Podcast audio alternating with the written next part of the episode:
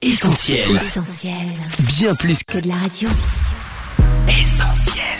365, une année de dévotion, Yanis Gauthier. Mercredi 7 décembre. Attention aux bonnes idées. Dieu a-t-il réellement dit? Genèse chapitre 3 verset 1. Chaque jour, plusieurs idées nous passent par la tête. Certaines sont bonnes et mettent Dieu en avant, mais d'autres émanent de nos désirs, voire même du diable, dont la volonté est de nous tromper, et il faut les abandonner. Je connais un chrétien bien engagé à l'église qui avait un bon travail, mais qui, du jour au lendemain, s'est laissé convaincre que Dieu l'appelait à monter sa propre entreprise. Tellement certain d'être sur la bonne voie, il réfutait tout conseil. Cependant, après avoir investi toutes ses économies, il se retrouva en faillite et couvert de dettes un an plus tard.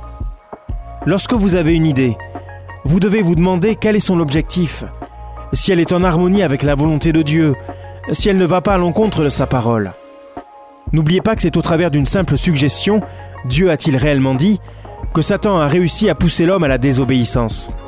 Alors faites preuve de discernement pour ne pas tomber dans une quelconque tromperie et pour ne pas subir les contre-coups d'une mauvaise décision.